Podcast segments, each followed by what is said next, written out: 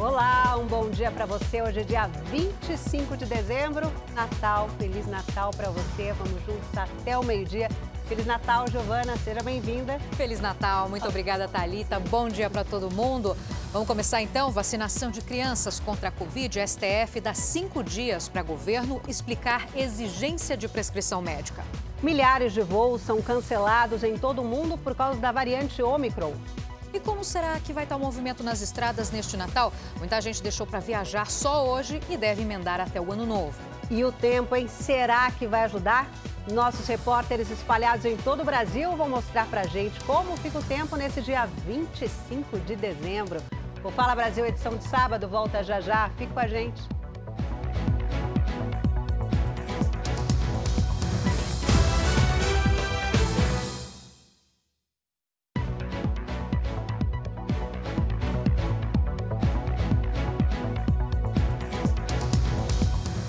Volta. Com o aumento no número de casos de gripe, cresceu também a procura por remédios para tosse, coriza e febre. É verdade, muitos inclusive estão em falta, né? Mas é preciso atenção antes de se automedicar. Nossa equipe foi ouvir especialistas para saber quais cuidados precisam ser tomados com o uso de medicamentos que não precisam de receitas. Começou na hora de dormir. Começou a ficar entupido meu nariz. Aí começou a me deixar mal, não conseguia respirar para nada. No dia seguinte, o Robson piorou. Aí, quando acordou, Tava com febre, com 38 graus e meio de febre, aí eu dei um remédio para febre e ele ficou do meu lado. Foram três dias de cama, mas a Rosilene achou melhor evitar os hospitais, medicar o filho em casa mesmo. Ele não conseguia nem levantar, não conseguia se alimentar. Aí ele ficou o tempo inteiro ali. Aí teve uma hora que ele levantou, se alimentou, mas mesmo, na mesma hora já deitou, porque tava se sentindo cansado. Em farmácias como esta, em São Paulo, nas últimas três semanas, aumentou a procura por remédios para tratar sintomas como tosse, coriza e dor de garganta. O surto de influenza, as pessoas vieram a ter mais sintomas gripais, né? então dores no corpo, febre, coriza, dor de garganta. Como são medicamentos de venda livre, né? procuram a farmácia para ter uma orientação do farmacêutico. O Conselho Regional de Farmácia alerta que, mesmo no caso dos remédios de venda livre, sem prescrição, é importante seguir orientação especializada. alguns já estão muito consagrados como analgésico, mas mesmo assim, interações medicamentosas podem acontecer. E é vendido dentro de uma farmácia a responsabilidade de orientação do farmacêutico. Os remédios vendidos na farmácia sem necessidade de receita podem dar o alívio que a pessoa está precisando. Mas, por outro lado, será que o uso desses medicamentos pode fazer o paciente retardar mais do que deveria a busca por atendimento médico? Qual é o momento em que o melhor é procurar um hospital? o quadro febril se prolongar por mais de três dias, né, mantendo febre alta com calafrios além de três dias, ou se logo até no primeiro, segundo dia eu estiver me sentindo muito mal, que eu não consigo sair da cama até de tanto mal-estar, mesmo já medicada com medicação para febre, eu devo procurar um atendimento presencial. E milhares de voos são cancelados em todo o mundo por causa da variante Omicron. E se você, se você está se preparando para viajar de carro, fique ligado, fique com a gente. O Fala Brasil, edição de sábado, vai mostrar a movimentação em várias estradas do país. A gente volta daqui a pouco.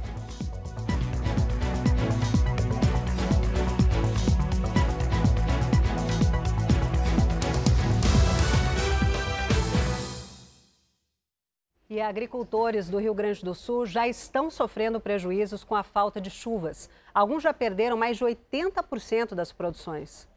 A estiagem que vem se agravando desde o mês de outubro já deixou 15 municípios gaúchos em situação de emergência.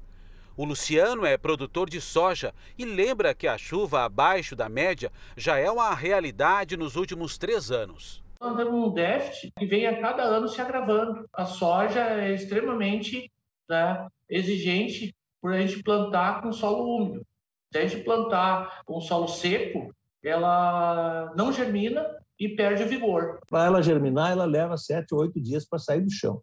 E nesse período, com solo intenso, 35, 37 graus, até 40 graus nós tivemos aqui, acaba que por muitas vezes seca onde está alojada a semente ela não consegue germinar.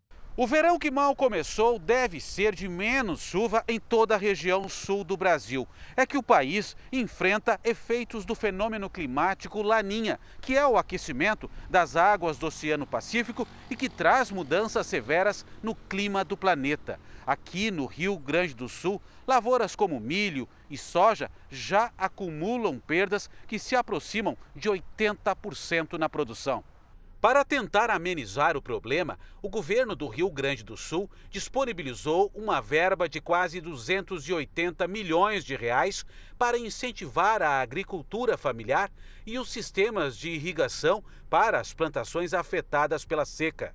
A atividade agropecuária tu não tem o que fazer, você tem que uh, conviver com aquilo ali e se preparar para as próximas, os próximos eventos que virão, que daí é com irrigação, armazenagem de água, melhorar a cobertura de solo, descompactar o solo. Tudo isso são estratégias de longo prazo. Agora são ah, aquelas ações que para minimizar esses efeitos e olha só, uma vacina contra a velhice está sendo desenvolvida por cientistas no Japão. O estudo teve bons resultados e foi feito testes em animais. Foi publicado numa importante revista científica internacional. Mas aí a gente se pergunta, né, Giovana, será mesmo necessário combater o envelhecimento, porque o que a gente dá aqui de pessoas idosas acima de 60 anos que dão show de vitalidade é meio contraditório, né? Combater o envelhecimento. Bom, nossos repórteres foram conferir essa história.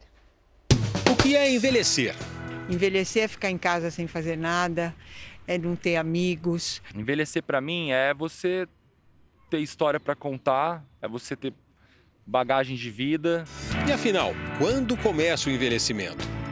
Largada rumo a essa etapa da vida é dada desde o momento em que nascemos. Mas é só a partir dos 30 anos que esse processo se acentua. Um fenômeno natural que os cientistas chamam de imunossenescência.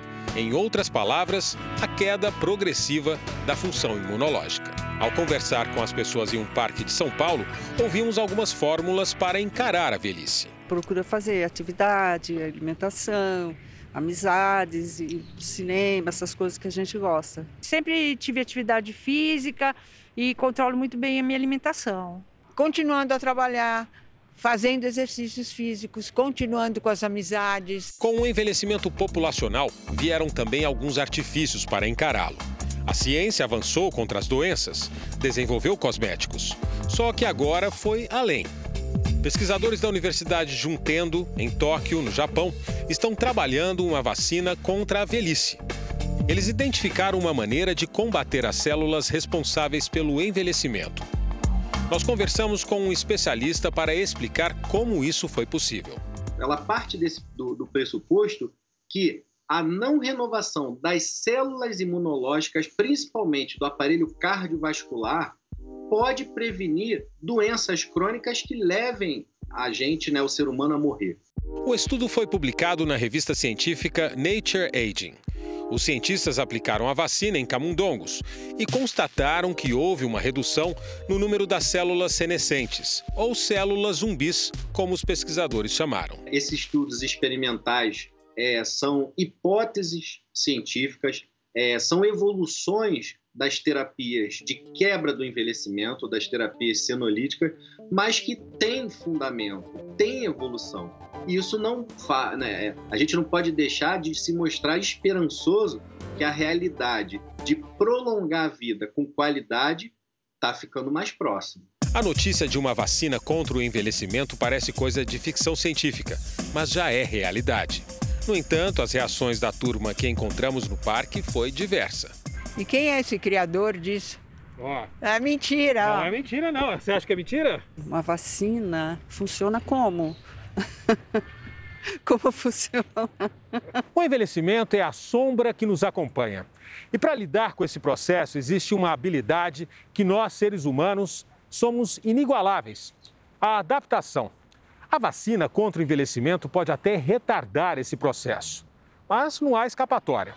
Um dia vamos todos envelhecer. Mas é claro que se podemos atrasar um pouco esse processo, por que não, né? A Luísa tem 33 anos e a Sete é musa do Carnaval do Rio de Janeiro. Quando fala em envelhecer, a modelo entra em pânico e já deixou bem claro: quando a vacina contra o envelhecimento chegar ao Brasil, vai ser a primeira da fila. Se tiver uma listinha de espera, já põe meu nome, por favor.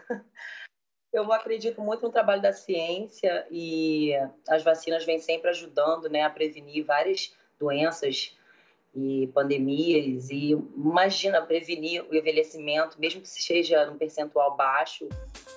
Mas calma, Luísa. A vacina não foi testada em humanos e até ser lançada no mercado é um longo caminho.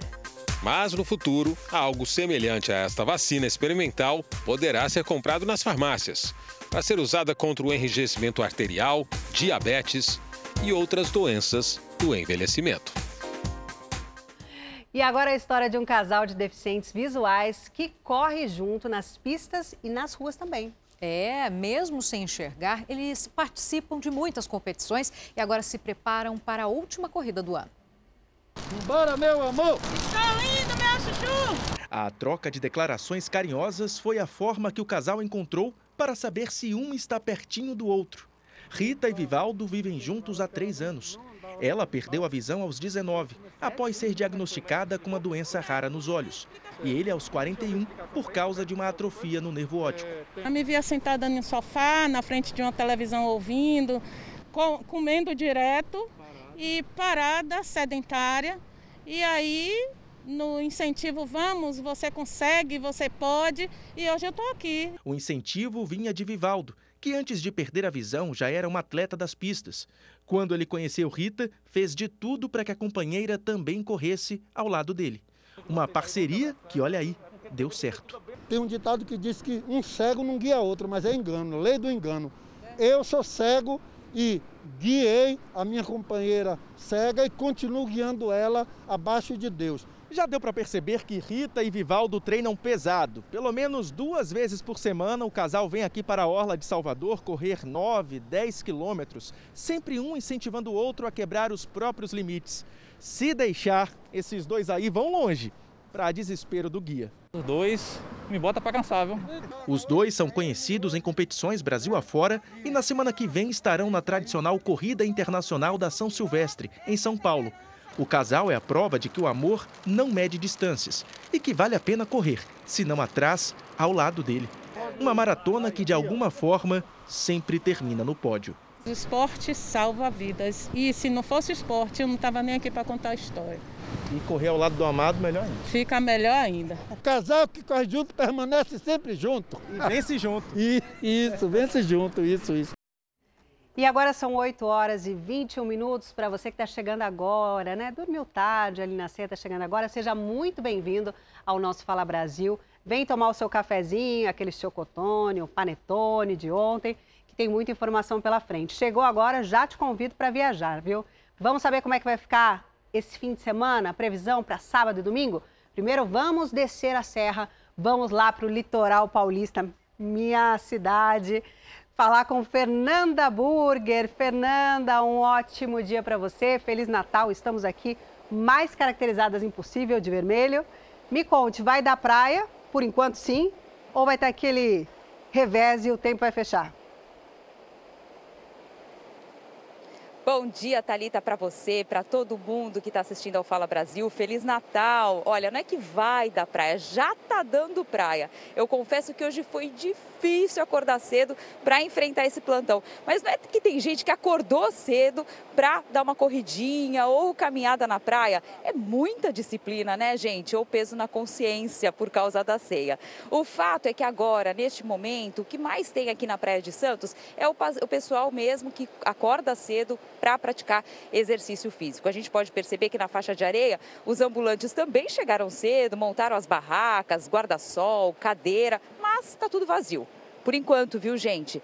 Porque a previsão é sim de um dia de praia, um dia 25 de praia em todo o litoral paulista.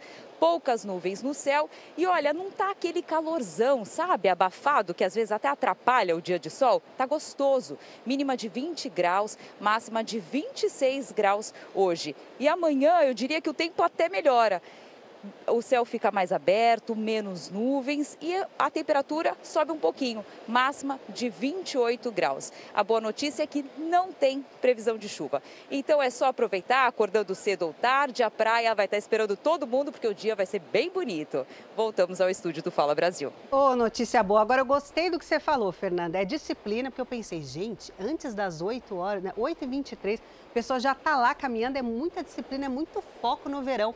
Mas aí você veio com a segunda possibilidade, que é qual? Peso na consciência. Fala aí, a gente tem aquele peso, né? Porque no dia a gente come bastante, hoje a gente vai comer. Então pode ser essa segunda opção. Fernanda, um bom dia para você, viu? E vamos agora para Itacaré com a nossa repórter Camila Moraes. Camila, um ótimo dia para você, Feliz Natal. E o sol não apareceu nesta manhã natalina em Itacaré? Não, não apareceu. Um bom dia e um ótimo Natal. Feliz Natal para você, para todos que estão nos acompanhando aí do outro lado da telinha. Chuva continua pegando aqui na região. Tempo instável, na verdade, aqui no sul, extremo sul do estado baiano. A gente tem acompanhado os episódios em relação às chuvas.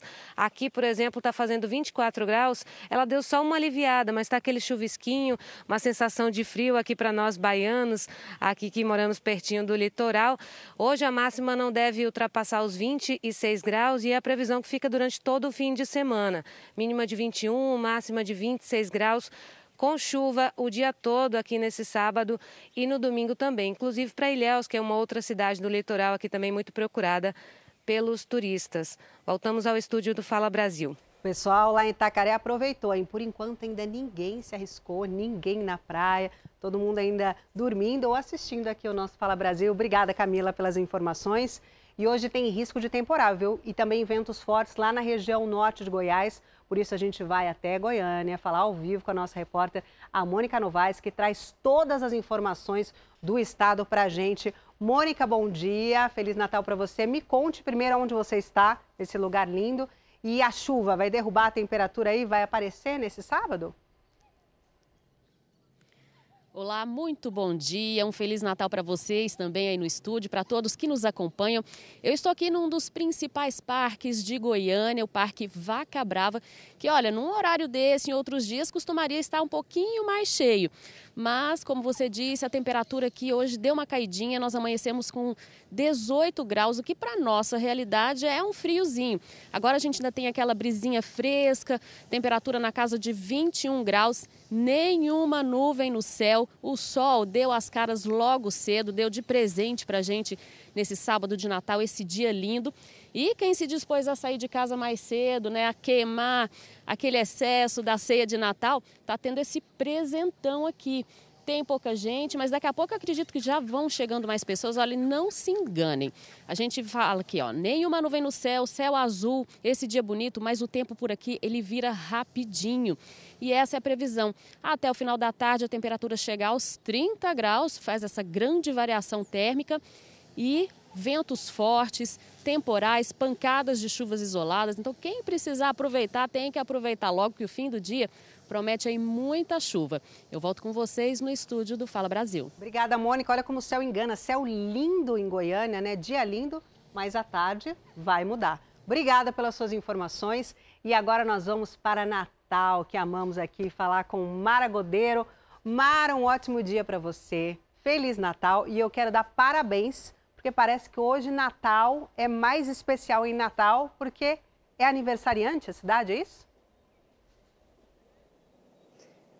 Oi, Thalita, bom dia para você, Feliz Natal, bom dia, Feliz Natal para todo mundo que está acompanhando aí o Fala Brasil, e isso mesmo, 422 anos de muita história aqui da nossa capital potiguar. Hoje, que amanheceu meio nublado, mas há uma tendência realmente de sol ao longo do dia. A gente fala aqui ao vivo da Praia do Forte, nesse momento faz 28, 28 graus. Então, assim, está nublado, mas está quente aqui na capital Potiguar.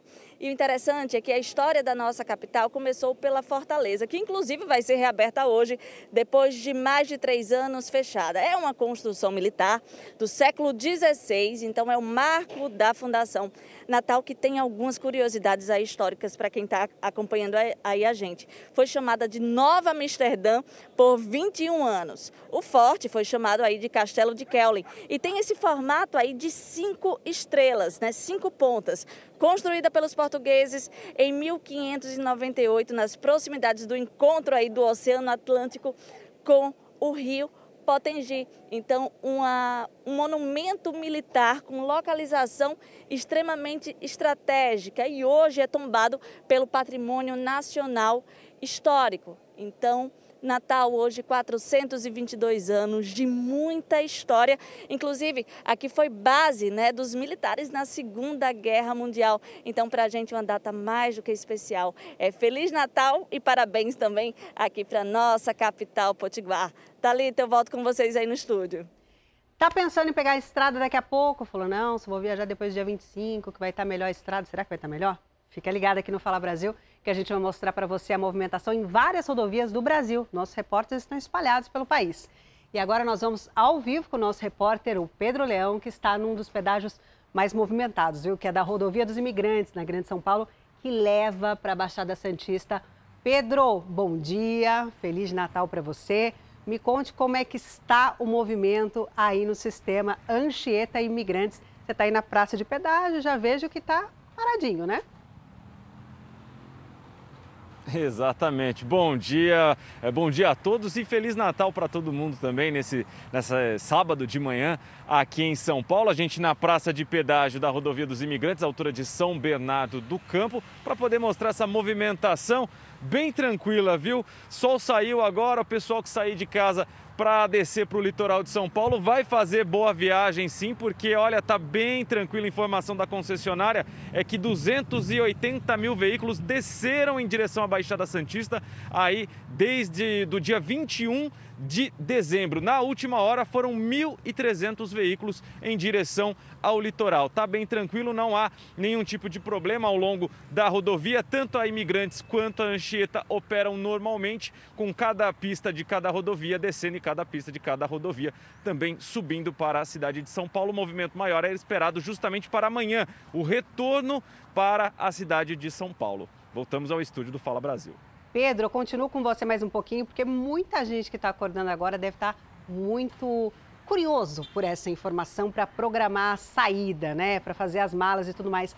A Ecovias, que cuida aí da, da rodovia, já disse um melhor horário para as pessoas saírem, para ser uma viagem tranquila, sem engarrafamento? Olha, o melhor, melhor horário é agora, né? Desde o começo aí da manhã, a pista está tranquila, a rodovia está tranquila, com a movimentação é, bem atípica, né? Até para um feriado, para um dia de Natal, mas a gente consegue realmente ver que está bem tranquilo. Tem um pouco de carro aqui justamente por conta do pedágio, né? Que, que acaba represando um pouco do tráfego, mas ao longo da rodovia não tem problema nenhum e deve se manter assim ao longo deste sábado, né? Como eu disse, o problema maior vai ser amanhã, na volta para cá casa. A ida, por enquanto, está tranquila, dá para aproveitar o sol. E novas imagens mostram a perseguição policial que resultou na morte de um menino de 8 anos em Minas Gerais. De acordo com a polícia, a bala perdida que atingiu a criança saiu de uma arma dos criminosos. O motorista deste carro preto desobedeceu a ordem de parada em uma operação policial. Foi em Contagem, na região metropolitana de Belo Horizonte. Esses cidadãos que conduziam esse veículo sobem no meio-fio, né, num passeio, para evadir do, dos policiais, onde ali trafegavam cidadãos, uma senhora com a idade um pouco mais avançada, um, duas senhoras senhoritas e quatro crianças.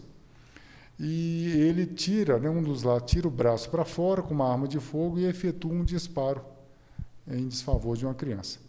Bernardo Cavalcante dos Reis tinha apenas oito anos. Ele era um menino muito alegre, muito educado. A mãe cuidava dele tão bem.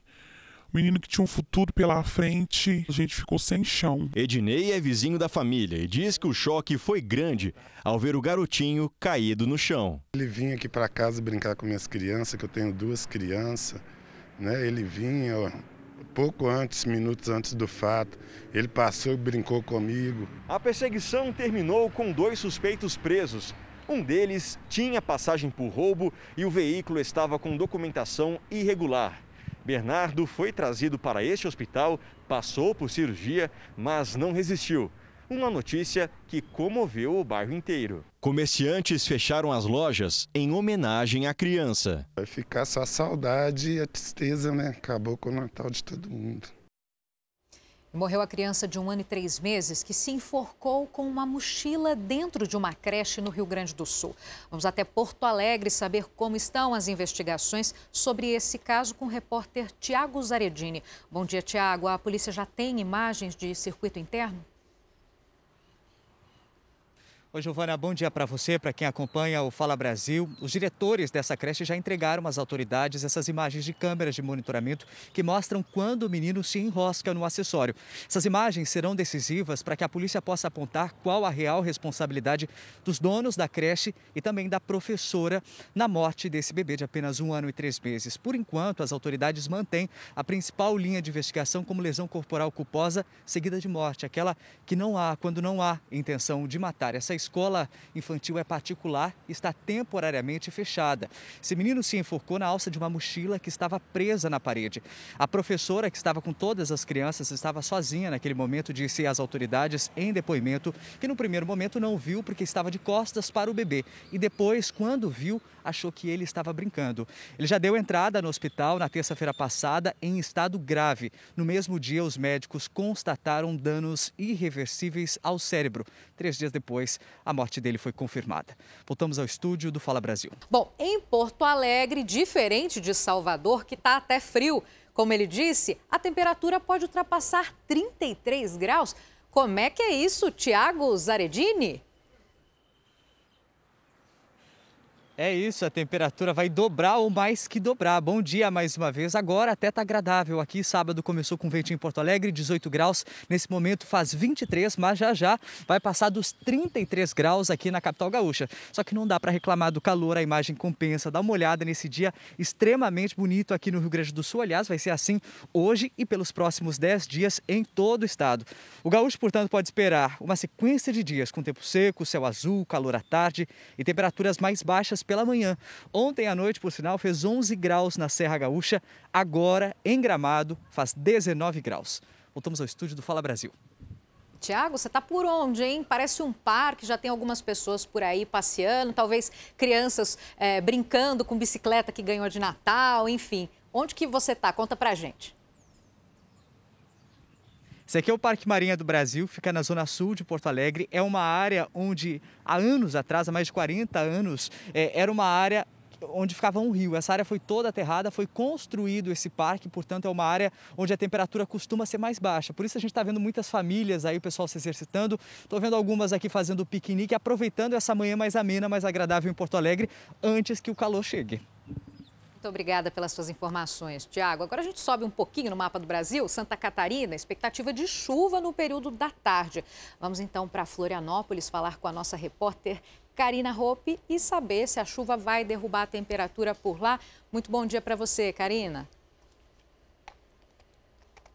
Oi, Giovana. Muito bom dia para você, para todos que nos acompanham. Um sábado começando ensolarado aqui na capital catarinense, pouquíssimas nuvens, sol brilhando e temperatura nesse momento marcando 22 graus. Mas deve ficar ainda mais calor durante a tarde deste sábado, com termômetros chegando aos 28 graus. Deve ser um sábado bem aproveitável, ao ar livre e de praia para quem pode curtir a capital catarinense, que tem mais de 40 praias à disposição dos visitantes e dos dos moradores. Neste domingo, aí sim deve ser bastante quente. O dia deve começar com 21 graus, chegando aos 30, 31 na tarde de domingo. E aí esse calorão sim deve trazer chuva, mas deve ser aquela chuva passageira aí, uma pancada típica de verão. Mas deve ser um final de semana bem aproveitável, com chuvinha para amenizar o calor no final do domingo. Volta ao estúdio do Fala Brasil.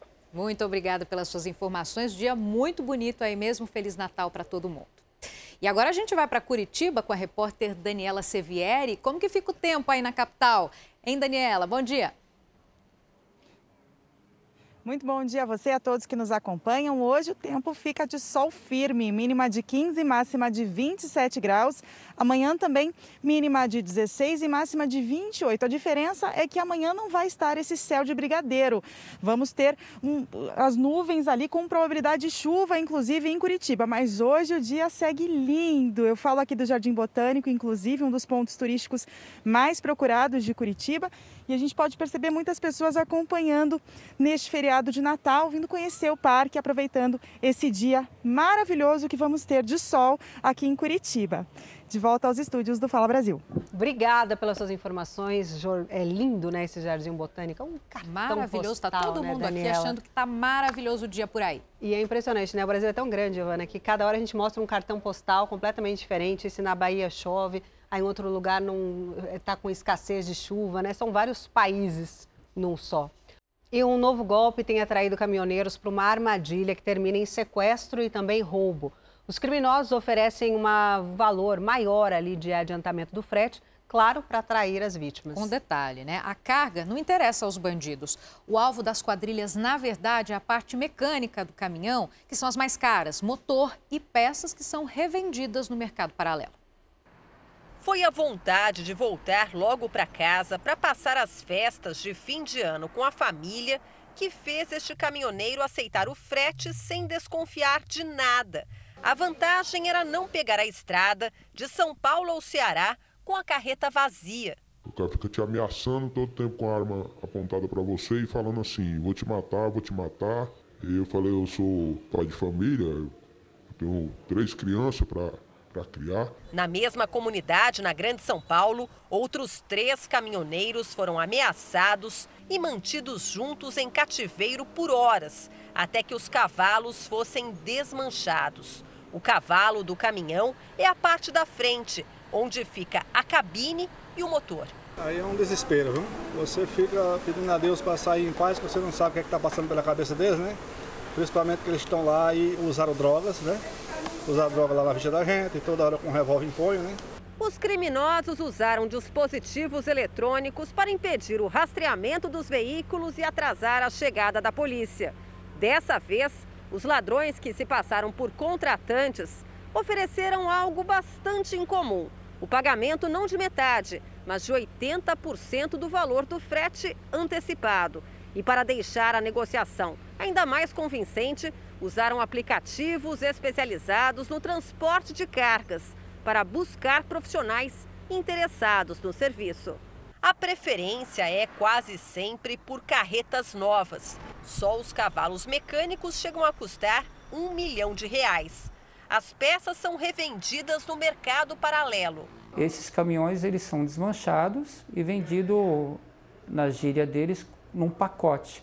Esse pacote vai o motor, câmbio, porta e eles conseguem de uma certa maneira é, esquentar esse material até falsificando o selo dos Detrans. Dessa vez, as vítimas conseguiram fugir do cativeiro e três suspeitos foram presos. Das quatro carretas roubadas este mês, três foram recuperadas. Nesse caso específico, ofereceram 80% do valor do frete à vista. Já é motivo para desconfiar? Já é um motivo para desconfiar, porque não está condizendo com o mercado. Fico alerta para os companheiros aí que estão tá na estrada para não cair numa dessa aí que é, é momento de terror. 23 funcionários de uma empresa foram contaminados com a variante Omicron durante uma festa de confraternização. Vamos até Minas Gerais conversar com a repórter Kiwane Rodrigues. Bom dia, Kiwane. Em qual cidade isso aconteceu e como que foi isso? Bom dia para você, bom dia a todos. A Secretaria de Saúde da cidade de Extrema, no sul de Minas, confirmou esses 23 casos no, desse surto da variante Omicron, então, na cidade. Todos são funcionários de uma empresa e participaram de uma confraternização na semana passada no interior de São Paulo. É, essas pessoas, então, é, foram contaminadas pela variante Omicron. Inicialmente eram 11, mas todos os funcionários que participaram participaram da festa foram testados e novos casos deram positivo. Então agora são 23. Todos esses funcionários estão em casa com sintomas leves e até o momento nenhum deles precisou ser hospitalizado. Mas a prefeitura monitora ali outras empresas na região. Extrema fica no, na divisa aí com o estado de São Paulo. Voltamos à redação do Fala Brasil. Obrigada, Kiwane Rodrigues, pelas informações. E os estados brasileiros não pretendem seguir o pedido do governo federal de exigir prescrição médica para vacinação de crianças contra a Covid. A expectativa é que a imunização esteja disponível a partir da primeira quinzena de janeiro. Marcelo Queiroga afirma que as doses para crianças estão garantidas pelo contrato já firmado com a farmacêutica Pfizer. Nós temos um contrato de 100 milhões de doses de vacina para o ano de 2022 e esse contrato foi feito de maneira muito antecipada, prevendo que todas as doses de vacinas necessárias para todas as faixas etárias incluídas no Programa Nacional de Imunização, elas seriam disponibilizadas. A farmacêutica confirma que as doses pediátricas começam a chegar em janeiro. Até a primeira quinzena de janeiro, todos os pais que desejarem vacinar os seus filhos nas condições da recomendação do Ministério da Saúde e da Agência Nacional de Vigilância Sanitária poderão fazê-lo procurando as salas de vacinação do Brasil. Marcelo Queiroga afirmou que a vacinação em crianças não deve ser obrigatória e os pais que optarem pela imunização vão ter que assinar um termo de consentimento para que os filhos recebam as duas doses da Pfizer. Para o Ministério da Saúde, também vai ser necessário apresentar uma prescrição médica indicando a vacina. Em conversa com jornalistas, o presidente Jair Bolsonaro reforçou a posição. Eu não sou médico, tenho uma filha de 11 anos, eu já tinha respondido. Tem um médico do meu lado aqui. Eu acho que qualquer procedimento tem que passar pelas mãos do médico. O Conselho Nacional de Secretários de Saúde, que representa os estados brasileiros, se manifestou contra e disse que o documento não será exigido. Em nota, a instituição afirma que os cientistas do mundo inteiro apontam a segurança e eficácia da vacina para crianças. Ela, inclusive, já começou a ser aplicada em meninos e meninas de vários países do mundo. Quando iniciarmos a vacinação de nossas crianças, avisem aos papais e às mamães. Não será necessário nenhum documento de médico recomendando que tomem a vacina. O ministro Alexandre de Moraes, do Supremo Tribunal Federal, deu prazo de 48 horas para que o presidente Jair Bolsonaro explique uma suposta intimidação contra servidores da Anvisa, que aprovaram a utilização da vacina para crianças. Já o ministro Ricardo Lewandowski, também do Supremo, deu cinco dias para o governo explicar a necessidade de prescrição médica. Ainda nesse assunto, 12 estados, além do Distrito Federal, pediram ao governo para não receber mais doses da vacina anti-Covid da Pfizer. O curto prazo de validade, as condições de armazenamento e a baixa procura são os principais motivos. As doses da vacina contra a Covid-19 estão disponíveis, mas a procura diminuiu a tal ponto que agora estão ficando encalhadas. No Rio de Janeiro, o estado já comunicou ao Ministério da Saúde que não vai mais receber novas remessas, enquanto não esvaziar o estoque. Tudo porque as condições necessárias de refrigeração dificultam o armazenamento de mais doses. No total, são pelo menos 13 unidades da federação que sofrem com a dificuldade de armazenar as vacinas da Pfizer.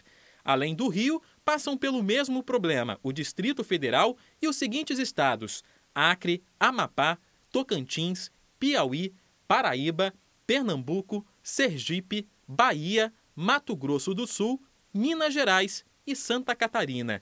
Este sanitarista da Fiocruz reforça a importância da vacinação mas admite que, diante da baixa procura, o melhor é devolver as doses. Todo mundo vai ficar com receio de armazenar uma vacina, a vacina perder a sua a validade na, na sua casa, né, sem conseguir imunizar a população. Então, os estados, os municípios, os estados vão é, tentar voltar para um âmbito centralizado do Sistema Único de Saúde, que é o Ministério da Saúde, para tentar redistribuir isso para lugares onde hajam mais escassez. As festas de fim de ano e férias, assim como a queda no número de mortes por Covid em todo o país, estão entre os motivos para a redução da procura pela vacina. Mas, segundo especialistas, o governo precisa aumentar a campanha de imunização para não jogar vacinas no lixo. Depois de descongeladas, as doses da Pfizer têm validade de um mês. Em Minas Gerais, o estado vai acionar o Ministério Público para procurar quem não se vacinou. Nós estamos junto ao Ministério Público exigindo que o município faça busca ativa de cada um na sua casa para que a gente não perca vacina de jeito nenhum. E vale lembrar, né, Talita, que agora nesse fim de ano o movimento nos postos fica muito mais tranquilo. Então é o momento de você que não foi ainda se vacinar com a segunda dose ou a dose de reforço ir até um posto de saúde para se proteger. É verdade, a gente fala muito, falava-se muito da imunização completa. Então no Brasil são quase 70% dos brasileiros que têm a primeira e a segunda dose já feitas, ali bonitinho, mas agora tem a dose de reforço, né? Não vamos esquecer disso.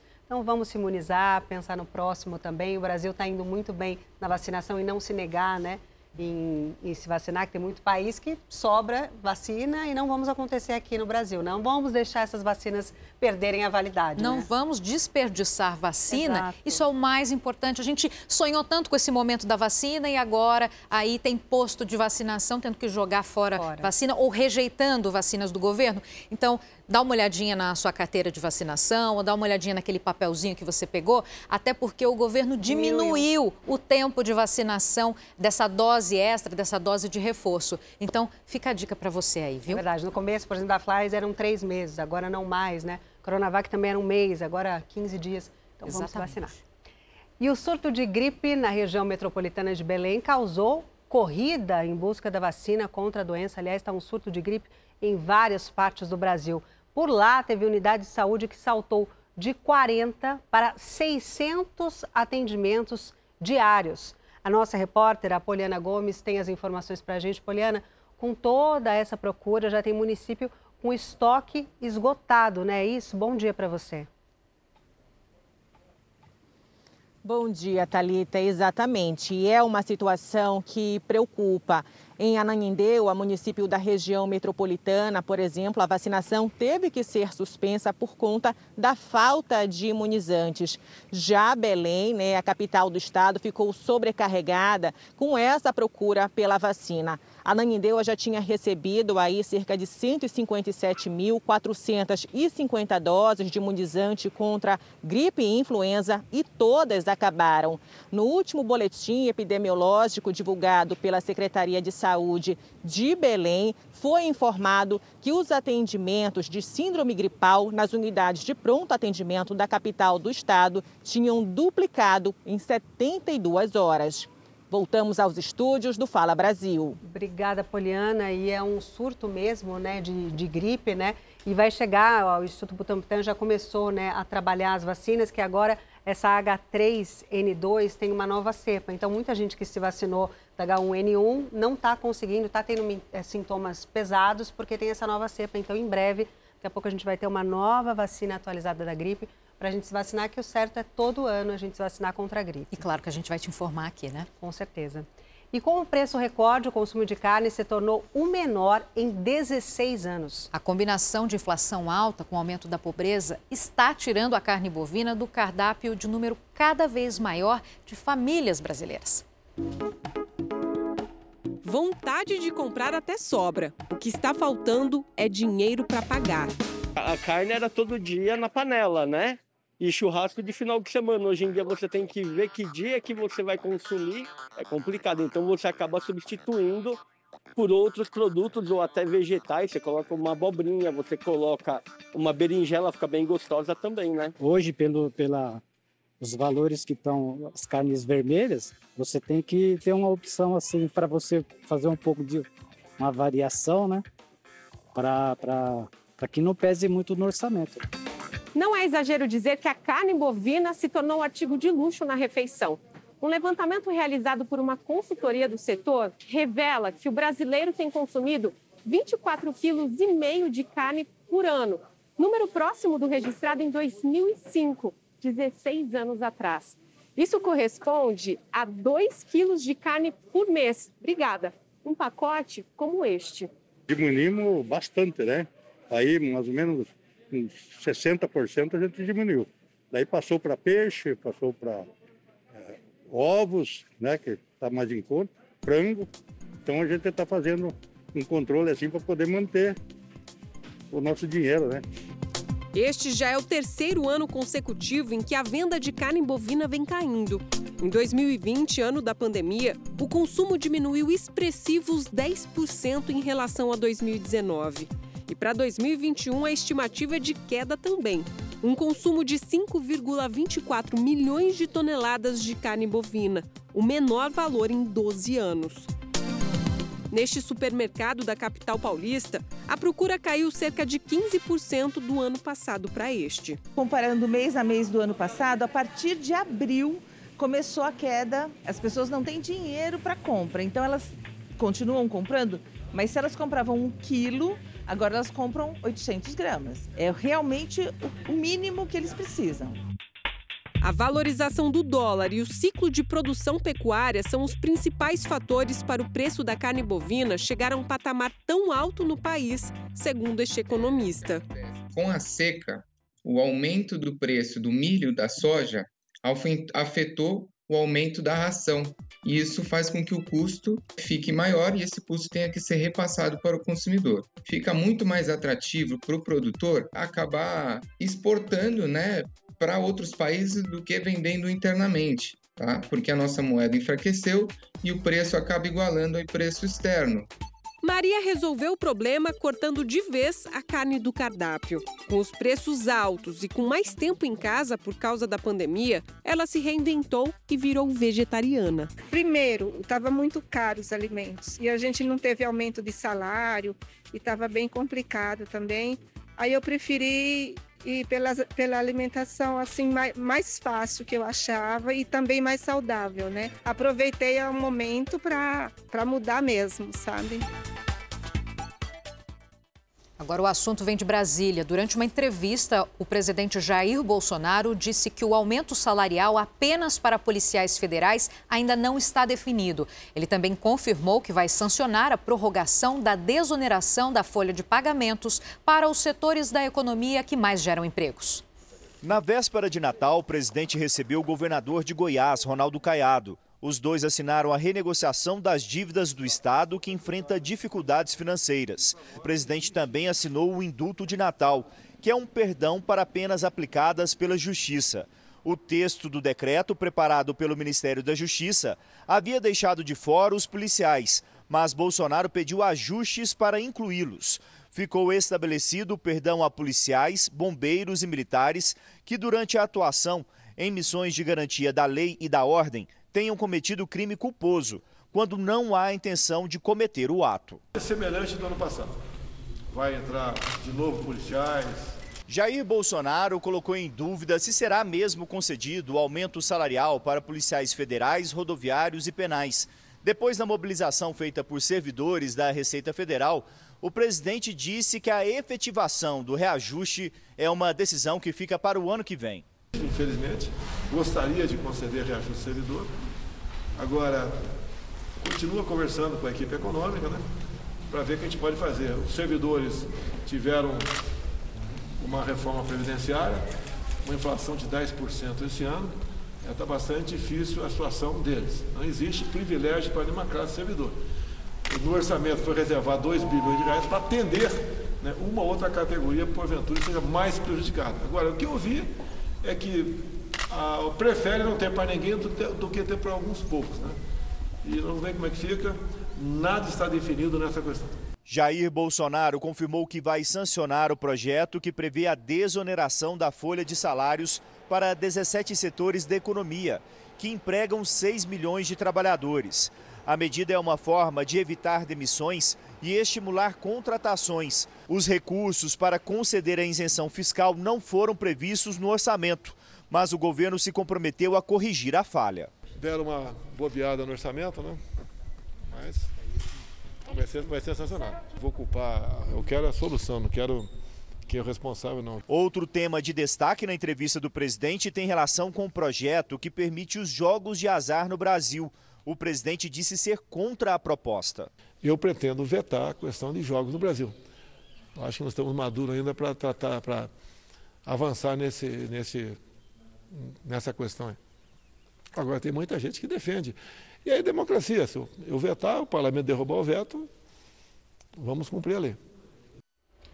E as micro e pequenas empresas foram responsáveis por quase 8 em cada 10 oportunidades de emprego no país. O exemplo que a gente vai ver agora surgiu na comunidade de Paraisópolis, em São Paulo.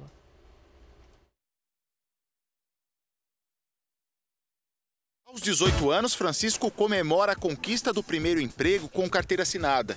Ele faz parte da equipe de uma microempresa. Conquista do primeiro emprego com carteira assinada.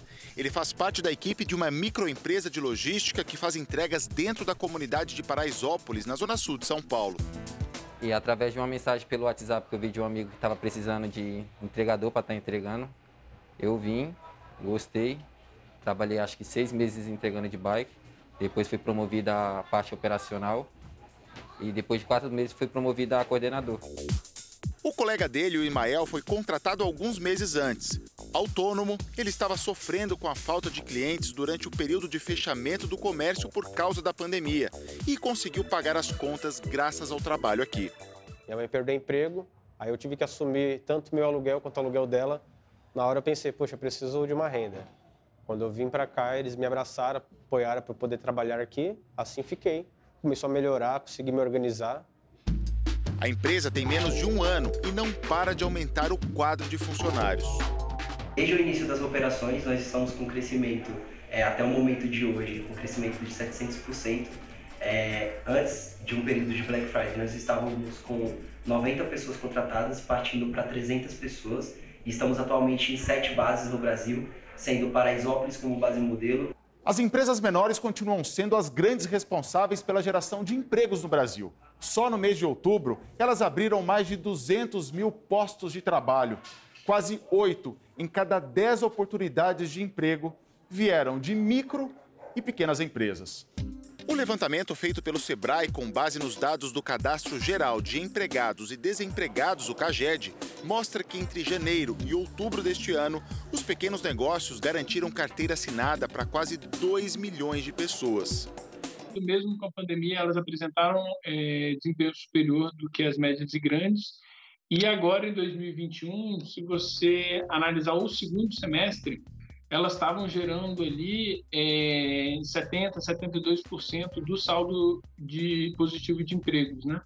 E agora, em outubro, o Ministério teve uma é, adequação da metodologia, né? E agora elas representam 80%, elas representaram né, 80% do, do saldo de contratação. A Nanete tem um salão de beleza e um pet shop. Deu oportunidade para Emily, que trabalha com bronzeamento artificial aqui há menos de 15 dias é, final de ano, as contas estão aí para pagar, também tem as festas, eu tenho um filho, então veio numa boa oportunidade. A Maraísa começou em agosto como auxiliar de banho e tosa. Quando abriu essa vaga, eu entrei e o que eu não sabia fazer ainda, porque no outro pet eu fazia outras funções, aqui eles me ensinaram. A empresária ainda tem mais duas vagas para serem preenchidas e reconhece a importância da força de trabalho de empresas menores. Eu acho que você, sendo um pequeno empreendedor, você consegue treinar o seu funcionário para servir o seu perfil de atendimento. Já saíram pessoas daqui de dentro que nunca trabalharam nem na parte de cabelo, nem na parte da unha, que a gente ensinou, formou e que hoje são microempreendedores também. Pelos cálculos de quem acompanha esse movimento, o ano de 2022 promete ter números ainda melhores. E a gente também observou muitas novas aberturas durante a pandemia empresas que abriram e já estão contratando e, estão faturando, estão crescendo. Então, as micro e pequenas empresas, elas são muito, são muito importantes para a nossa economia. O ex-ministro da Saúde e general do Exército, Eduardo Pazuello, sofreu um acidente de moto no Rio de Janeiro. Pazuello, que tem 58 anos, foi socorrido por uma equipe do Corpo de Bombeiros e levado para o Hospital Central do Exército, onde permanece internado. Segundo as primeiras informações, Pazuello sofreu traumatismos no tórax e no ombro. O acidente aconteceu por volta de 11 horas da noite de ontem, na zona norte do Rio. Para você que vai pegar a estrada, vai para o litoral paulista ainda hoje, a gente volta com o Pedro Leão, nosso repórter, que acompanha a movimentação na rodovia dos imigrantes. Pedro, quem for descer para a praia nesta manhã vai ter dor de cabeça? Na entrada anterior que você fez aí há uma hora, é, já tinha bastante movimento. Tem mais ou menos agora? Olha, Giovana, a gente está aqui desde as 7 horas da manhã. Percebeu, inclusive, que o movimento de carros aumentou. Vamos mostrar aqui. Claro, o movimento é, é tranquilo, porém o fluxo está aumentando conforme as horas vão passando. Motorista faz boa viagem aqui na rodovia dos imigrantes em direção à Baixada Santista e também na rodovia Anchieta, que leva para a Baixada Santista, litoral de São Paulo. Outras rodovias que levam ao litoral, rodovia Mogi Bertioga, tráfego bom. Rodovia dos Tamoios até Caraguatatuba também tem tráfego livre. Rodovia Oswaldo Cruz até a cidade de Ubatuba também motorista faz boa viagem. Na questão das balsas, aí as balsas estão operando normalmente. Balsa entre Santos e Guarujá, espera de 15 minutos. Balsa entre São Sebastião e Ilha Bela, a espera um pouquinho maior de 30 minutos. Situação boa para quem procura o litoral de São Paulo. Já quem vai para o interior também vai encontrar uma boa viagem, com apenas um detalhe ali na rodovia Presidente Dutra, que vai de São Paulo ao Rio de Janeiro. No sentido Rio de Janeiro, há uma lentidão de 3 quilômetros entre o quilômetro 175 e o 178 na região de Guarulhos, região metropolitana de São Paulo. Esse é o único ponto aí de observação que a concessionária coloca. No restante do trajeto, o motorista faz boa viagem.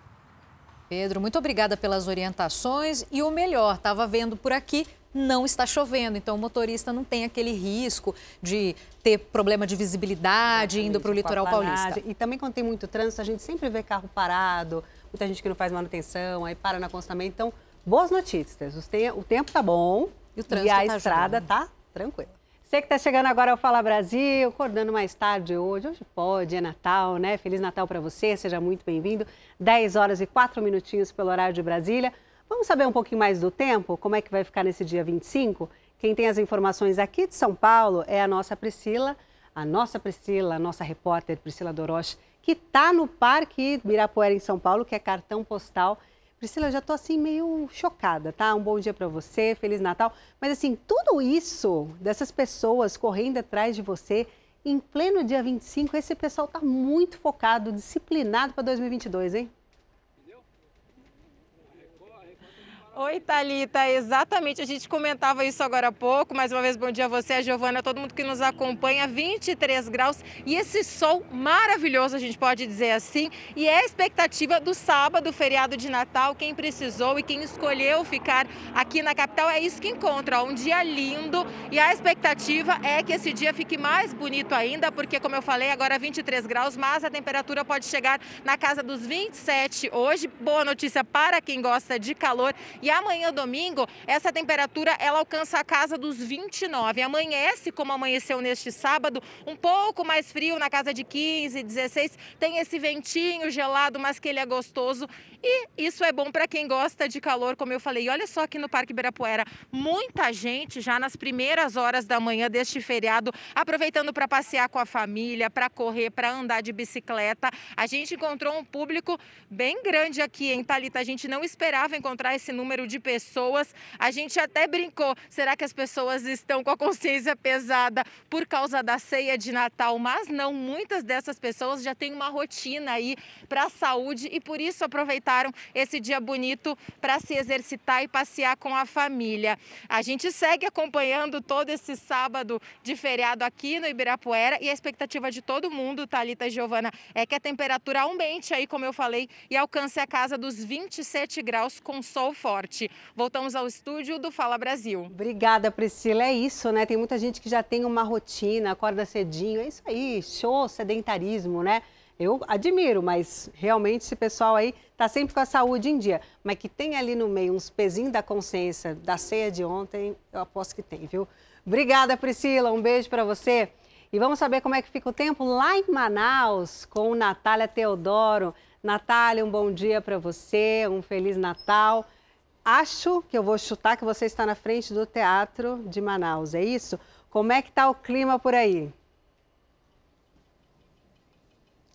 Bom dia, Thalita. Bom dia para todo mundo. Feliz Natal. Estou sim aqui em frente ao nosso cartão postal, Teatro Amazonas.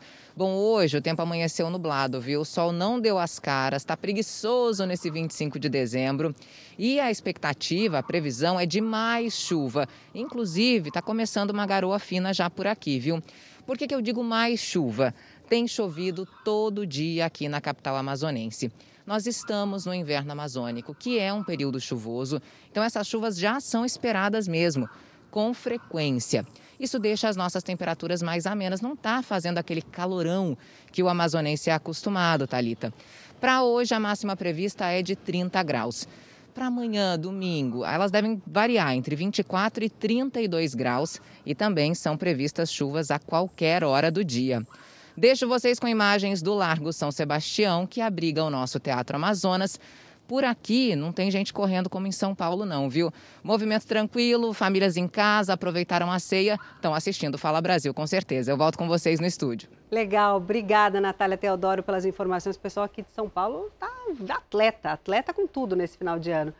E agora a gente vai saber como é que fica o tempo lá em Belo Horizonte. A nossa Kimane Rodrigues já entrou aqui num outro momento do Fala Brasil, mas eu não desejei Feliz Natal. Então, Kiwane, Feliz Natal para você. E o calor vai ficar na capital mineira? Tá um tempinho meio assim, meio nublado, né? Talita, Feliz Natal para você, Feliz Natal para todo mundo que nos acompanha. Vai fazer calor por aqui sim, viu, Talita? O sol ele fica entre nuvens, mas deixa o tempo abafado com possibilidade de chuvas isoladas durante todo o dia.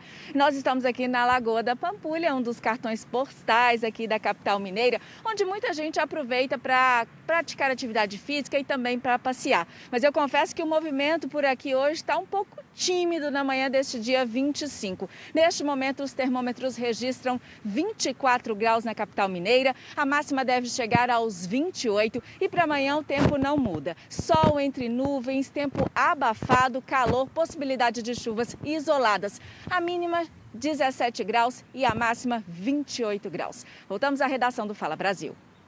E mais uma notícia urgente que acaba de chegar: cinco pessoas foram mortas durante uma festa de Natal em Fortaleza. Nosso repórter Elmar Lima está acompanhando esse caso, tem as informações ao vivo para a gente. Bom dia, Elmar. A gente estava comentando aqui que normalmente as brigas eram pós-virada, né? Ano novo, as pessoas bebiam, porque Natal é mais família. O que, que aconteceu? Oi, Thalita. Bom dia para você, bom dia a todos que acompanham o Fala Brasil. Uma notícia muito triste, né, para a gente estar tá falando aqui no dia 25 de dezembro, em Natal. Aqui nesse local que a gente fala agora, que é no bairro Sapiranga, periferia de Fortaleza, é uma comunidade dentro desse bairro Sapiranga de dificílimo acesso, tanto que o nosso carro está a cerca de um quilômetro de onde nós estamos aqui. Ocorreu uma festa que supostamente seria de faccionados, pessoas são ligadas a facções criminosas, nessas pessoas, a grande maioria que tinham passagem pela polícia, e durante essa festa, já na madrugada né, desta, deste sábado, homens armados invadiram essa festa, que foi nesse campo, a gente vai mostrar aqui agora, acontecia exatamente nesse campo. Então a gente pode mostrar que tem muita coisa quebrada, porque os bandidos invadiram, de acordo com as informações preliminares. Eram cinco criminosos fortemente armados e esses bandidos chegaram e começaram a atirar. A informação inicial é que cinco pessoas morreram, quatro delas que têm passagem pela polícia e uma pessoa que ainda não foi identificada. E tem seis feridos também. As nossas imagens mostram aí muita quebradeira. É, foi um momento de muito terror porque o campo isso aqui é um campo de futebol, ele é completamente rodeado por casas, né, pela comunidade. Então, assim, as pessoas ficaram com muito medo, porque era Natal, as pessoas estavam comemorando o Natal. Por mais que é, aqui tivessem homens com muitas passagens pela polícia, é, a comemoração aqui era para celebrar esse momento, esse momento que é de paz e união. Então a polícia conseguiu identificar quatro dos cinco assassinados. E cada brasileiro, olha este número, recebe, em média, tá bom? 33 ligações de telemarketing por mês. Eu vou te falar que eu recebo 33 por dia, porque é o dia inteiro que eu recebo esse tipo de ligação. Acontece comigo muitas vezes ao dia também. Quem recebe, né, eu, você, outras pessoas Sim. aí, quem recebe esse tipo de ligação uh, fora de hora sabe muito bem que é um grande transtorno e, além de tudo, é um prejuízo que também pode ser causado. Só que tem como evitar. Vamos ver. O Domingos é empresário e não deixa de atender às ligações. Afinal de contas, pode ser um cliente e quando ele atende, Alô? Não, não quero não, não tenho interesse não. Obrigado, tá? Boa tarde. Na maioria das vezes é essa a resposta. São muitas ligações indesejadas. Ah, me ligam todo dia, pelo menos umas quatro, cinco vezes por dia. Cada hora é de um lugar diferente. A pessoa já me ligou uma vez já fez o contato, eu falei que eu não preciso, não quero aquilo, por que, que ficam me ligando quatro, cinco vezes no mesmo dia oferecendo o mesmo produto? O Brasil é campeão pelo quarto ano consecutivo em chamadas de telemarketing no mundo. O ranking é de um aplicativo especializado em bloquear esse tipo de ligação. De janeiro a outubro de 2021, os brasileiros receberam uma média de quase 33 dessas ligações por mês. O segundo colocado, o Peru, tem uma média de 18 chamadas. Você já recebeu muitas ligações indesejadas de operadora, por exemplo? Já, bastante. Muitas. Já bloqueei também, mas assim, não tem jeito, a gente continua recebendo. É incômodo, é desconfortável, porque às vezes a gente está no nosso ambiente de trabalho, né? E aí a gente fica recebendo as ligações e às vezes fica atrapalhando. E a pessoa é insistente ainda nas ligações. Então, às vezes, atrapalha um pouco. Eu acho muito chato e muito incômodo. Recebo muitas ligações. Não aguenta mais. Não aguento mais. É, não tem jeito. Ter um celular no Brasil é saber que uma hora ou outra, um número indesejado vai começar a ligar para o consumidor. Isso porque muitas empresas têm acesso a dados e informações que nem sempre são legalizados, mas como não existe uma lei específica para impedir essas ligações indesejadas de telemarketing, a melhor forma que o consumidor tem de se proteger é reclamando nos órgãos competentes. Nós não temos uma lei específica para telemarketing. Hoje nós temos a Lei Geral de Proteção de Dados, que dá para encaixar nesse cenário de vazamento de informações mas não existe uma lei hoje é, é focada para essa prática abusiva do telemarketing. Entre as opções do cliente estão os aplicativos. Alguns identificam se a chamada é de uma pessoa ou robô para impedir a ligação ou então bloquear número por número. O Procon de São Paulo disponibiliza um serviço no site. É só cadastrar o número e o CPF. Depois de 30 dias, o consumidor não poderá receber ligações, mas nem sempre é o que acontece. Por isso é importante fazer a reclamação no site para que o Procon possa aplicar a multa. As pessoas recebem várias ligações, às vezes tem pessoas que recebem num dia até 30 ligações. Então por isso que a gente diz, é muito importante que a pessoa faça o registro da sua linha no site Procon SP. É muito fácil. Você vai lá e põe Procon SP, abre a página do Procon. Lá dentro da página do Procon tem um ícone. Não me ligue. É só clicar nesse ícone e inscrever até cinco linhas telefônicas. Se a empresa for multada, se o escritório de telemarketing for multado, dificilmente ele voltará a incomodar a pessoa. Então, isso aí evita a impunidade da empresa. Muito bacana essas dicas. E uma empresa da Suécia criou uma espécie de passaporte da vacina contra a Covid-19, só que em um microchip. A proposta é que ao invés de apresentar, sabe esse comprovante físico, o papelzinho que a gente está mostrando nos lugares, a pessoa tenha os dados dentro de um microchip, do tamanho assim de um grão de arroz, bem pequenininho, que é facilmente reconhecido por esses dispositivos eletrônicos compatíveis a sensor. Não há uma previsão de quando esses chips vão chegar ao mercado. Mais de 4 mil voos foram cancelados em todo o mundo desde o surto de Covid entre funcionários de companhias aéreas. Os Estados Unidos foram o país mais afetado. Muita gente foi pega de surpresa prestes a embarcar. Acabaram de me dizer que a companhia aérea não tem funcionários suficientes para operar os voos diz esta passageira. Em Sydney, na Austrália, pelo menos 80 voos foram cancelados. Na China, a maior companhia aérea do país suspendeu 22% das operações. Os voos foram cancelados em todo o mundo por causa do alto número de integrantes das companhias aéreas que foram infectados pela Covid e afastados do trabalho. Os Estados Unidos, onde a variante Omicron já é responsável por 70% dos casos, com uma média de 170 mil novas contaminações todos os dias, foram o país mais atingido.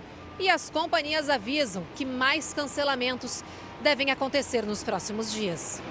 As autoridades americanas de saúde estimam que a situação vá se agravar com as festas de fim de ano. A previsão é que o país atinja o maior número de infecções desde o começo da pandemia. Diante do aumento de casos da Omicron nos Estados Unidos, a Casa Branca anunciou que não faz mais sentido manter as restrições de viagens para os oito países da África onde a cepa foi identificada pela primeira vez. E disse que vai liberar os voos a partir de 31 de dezembro. Que causa ainda mais nessa época do ano, né? E com a chegada das festas de fim de ano, das férias também escolares e também da semelhança com o vírus da gripe, aumentou a procura por testes de Covid. Em Goiânia, por exemplo, a procura foi de 60% maior em relação ao mês passado.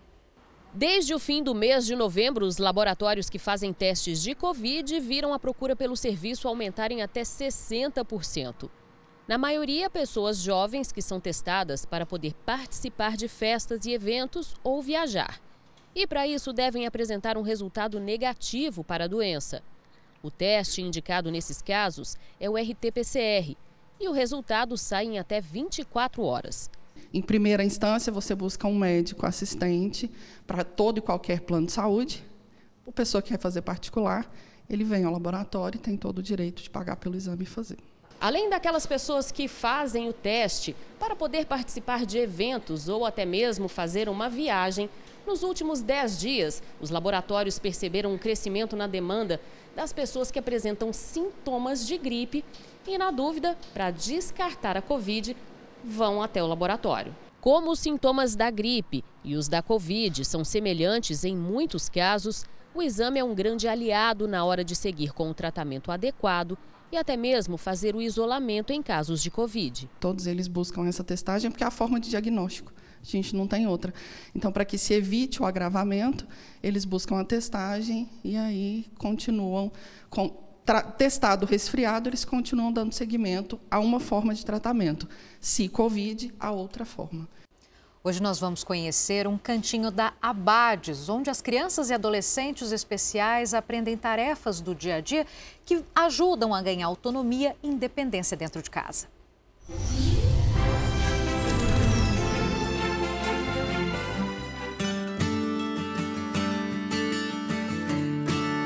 Nome do lugar é Casa de AVD, que significa Ambiente de Vida Diária. É onde muitos jovens atendidos pela ABADES, Associação Brasileira de Assistência e Desenvolvimento Social, aprendem atividades cotidianas. A ideia é que eles fiquem mais independentes. Poder se organizar dentro de casa, poder fazer seu próprio alimento, né? É, poder fazer sua própria higiene sozinho. Então, para isso que a gente usa a VD, para criar certas situações onde eles possam aprender essas habilidades. No local são montados cenários que simulam os ambientes de casa, como sala, lavanderia e cozinha, para que os alunos possam aprender sobre a disposição dos objetos, limpeza e organização dos ambientes. Isso mexe muito com o estímulo deles, né? Eles, a autoestima sobe muito, porque eles se sentem úteis, né? E capazes de fazer alguma coisa por eles e por alguém também. Aqui nesse espaço, as crianças aprendem, inclusive, a mexer nos eletrodomésticos da cozinha com segurança e sem a supervisão de ninguém, como, por exemplo, ligar um micro-ondas ou guardar um alimento dentro da geladeira. A professora Silvia, inclusive, vai ensinar a Anne, que é uma das alunas, a preparar uma deliciosa pipoca de micro-ondas. Não é isso, Silvia? Correto. Vamos lá. Vamos lá. Isso, muito bem, Anne. Pode fechar. Você vai apertar onde agora? Aqui, ó, pipoca. E ligar. Muito bem, Anne.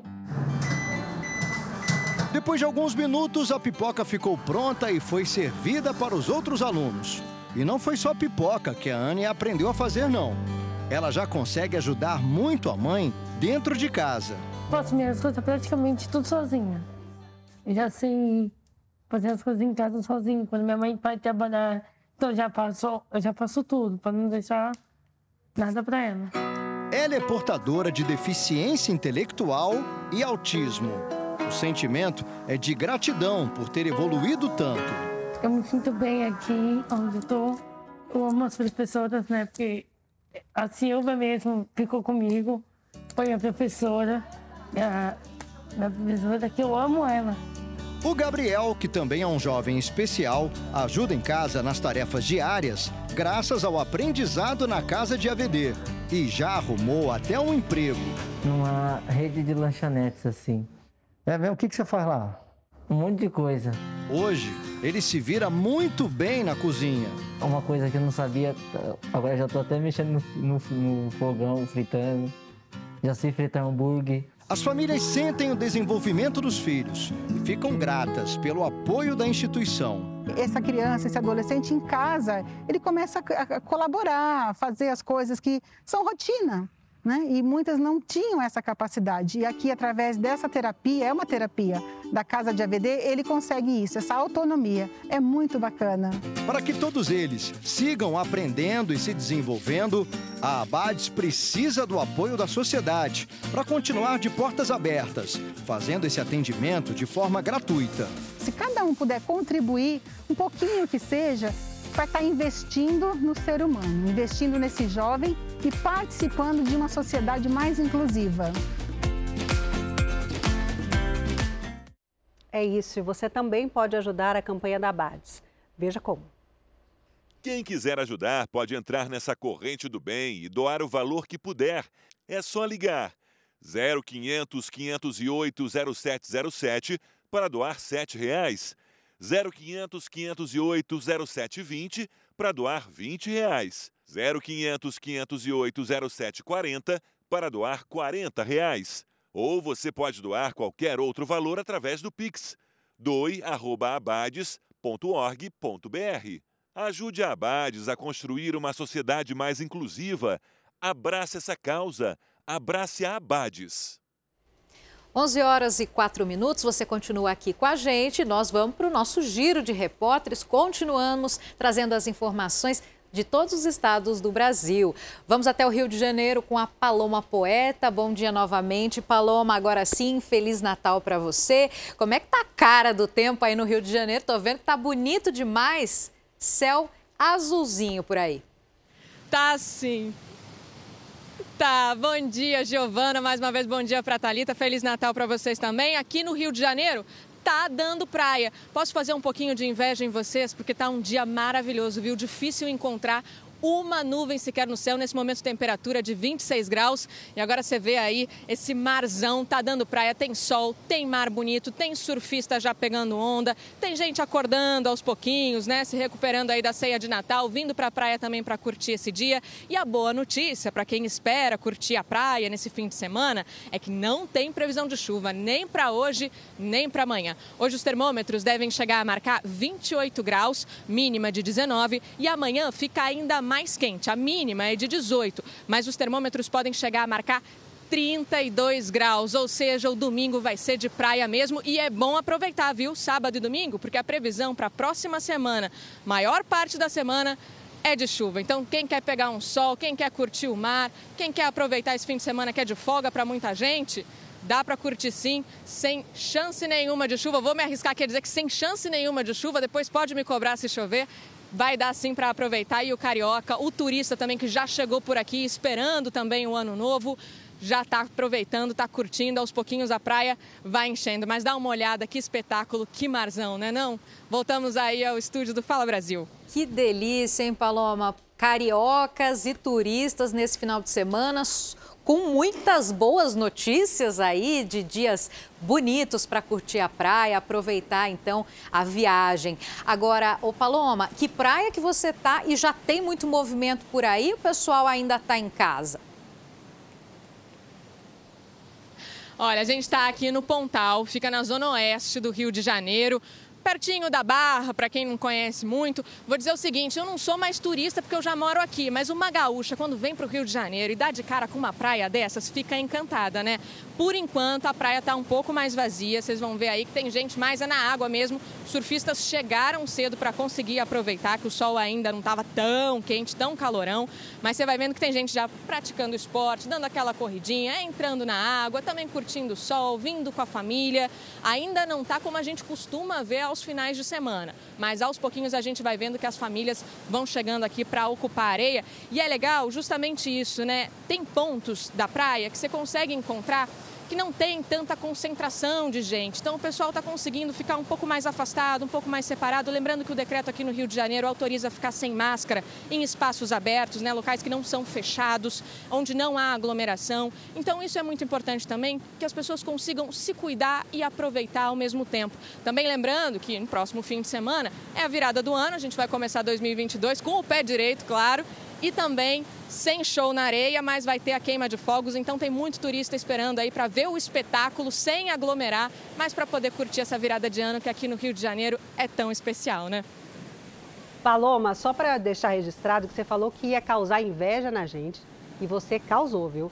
Porque a praia tá linda, o céu tá tipo céu de brigadeiro, sem nenhuma nuvem, causou inveja e eu também aproveito para te desejar Feliz Natal, que a gente entrou em outros momentos, mas eram assuntos muito mais pesados. Então, nesse momento de leveza e de beleza do Rio de Janeiro, Feliz Natal para você também. E valeu mais ou menos pela inveja que você causou, viu? Olha, eu vou fazer o seguinte então para compensar a inveja que eu causei. Por favor. Tá feito o convite, venham para o Rio de Janeiro. A gente promete receber vocês muito bem, com churrasco, com também a vinda aqui para a praia, passeios pelos pontos turísticos. Para devolver para vocês, eu vou deixar aqui as imagens desse cartão postal que vai ser o nosso cartão de Natal aqui direto do Rio de Janeiro. Voltamos ao estúdio do Fala Brasil. Já aceitamos, né, Giovana? Com certeza. Aqui a gente está fácil. Já aceitou? Vamos lá ficar Convite com Convite Paloma. aceito com as duas especialidades, então. O Rio de Janeiro com essa paisagem belíssima e praias belíssimas e também com aquele churrasco. Obrigada, Paloma. Expectativa de chuva, ao contrário do Rio de Janeiro, para o Distrito Federal com possibilidade de temporal. Então agora a gente vai para outro ponto. Vamos falar lá em Brasília com a Mara Mendes, saber como que fica a temperatura durante esse dia de hoje, esse dia de feriado. Oi, Giovana. Pois é, a Paloma causou inveja, principalmente aqui em Brasília, que a gente tem vivido aí dias chuvosos. O sábado de Natal amanheceu com sol e com céu de brigadeiro, mas aos poucos esse cenário está dando espaço aí, está dando lugar às nuvens. A previsão do tempo é que esse esse tempo vai ficar nublado e com possibilidade de chuva no fim da tarde. A umidade do ar vai variar entre 97% e 44%. A temperatura mínima de 15 e a máxima de 28 graus. Mas a gente está com uma sensação térmica que está abaixo desses 28 graus, principalmente porque ontem, véspera de Natal, choveu praticamente o dia inteiro. Inclusive, a Defesa Civil chegou a divulgar alerta laranja por causa dos fortes ventos e do perigo de alagamentos. E a, a Defesa Civil continua alertando para que as pessoas tomem cuidado, porque está no período chuvoso aqui em Brasília, onde os ventos chegam a 100 quilômetros por hora, Giovana.